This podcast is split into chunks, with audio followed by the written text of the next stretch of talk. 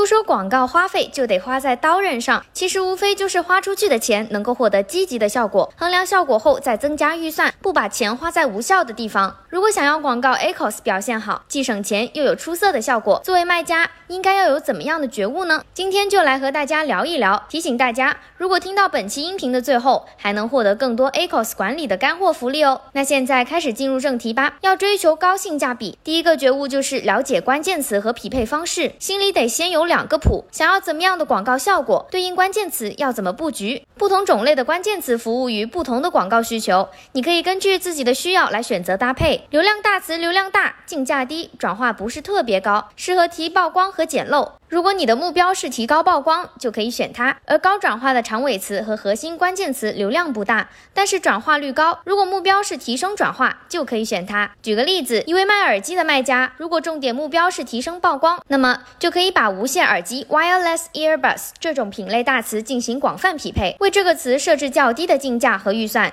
并利用它持续收集高效关键词。如果目标是提升转化，那就应该选带包装的蓝牙无线耳机 （Bluetooth wireless earbuds with case） 这种长尾词。开启词组匹配或精准匹配，设置高竞价、高预算，争取更多的曝光。同时，也要持续不断的扩充词库，提高账户广告表现。除了选好关键词和匹配方式的搭配。我们还还得认清自己的位置，这也是卖家有的第二个觉悟。想要百战百胜，总得知己知彼吧。大家可以在商品推广和品牌推广的后台下载全新推出的搜索词展示量份额报告，帮自己进行判断。这个报告最重要的两项指标是搜索词展示量排名和搜索词展示份额。简单来说，就是能帮你了解某个关键词和所有竞争对手对比。排行第几，占了多少份额的曝光量，衡量效果后再考虑下一步怎么操作。具体怎么从这两项指标中挖掘洞察信息呢？我们来举个例子，通过报告，一位卖音响的卖家发现便携式音响和无线音响这两个词表现都很不错，在展示量排名中排第一位。那么是不是应该都能提升竞价呢？先来看无线音响 （wireless speakers） 这个词，从报表里，卖家看到它霸占了百分之六十五点零六的份额，已经取得了很好的效果，达到了天花板的。级别，所以在提升的可能性相对来说就比较小了，因此维持现状，不用过多的调整才是好的选择。而便携式音响 （portable speakers） 这个词搜索展示量排名第一，而且占比份额是百分之三十二点七七，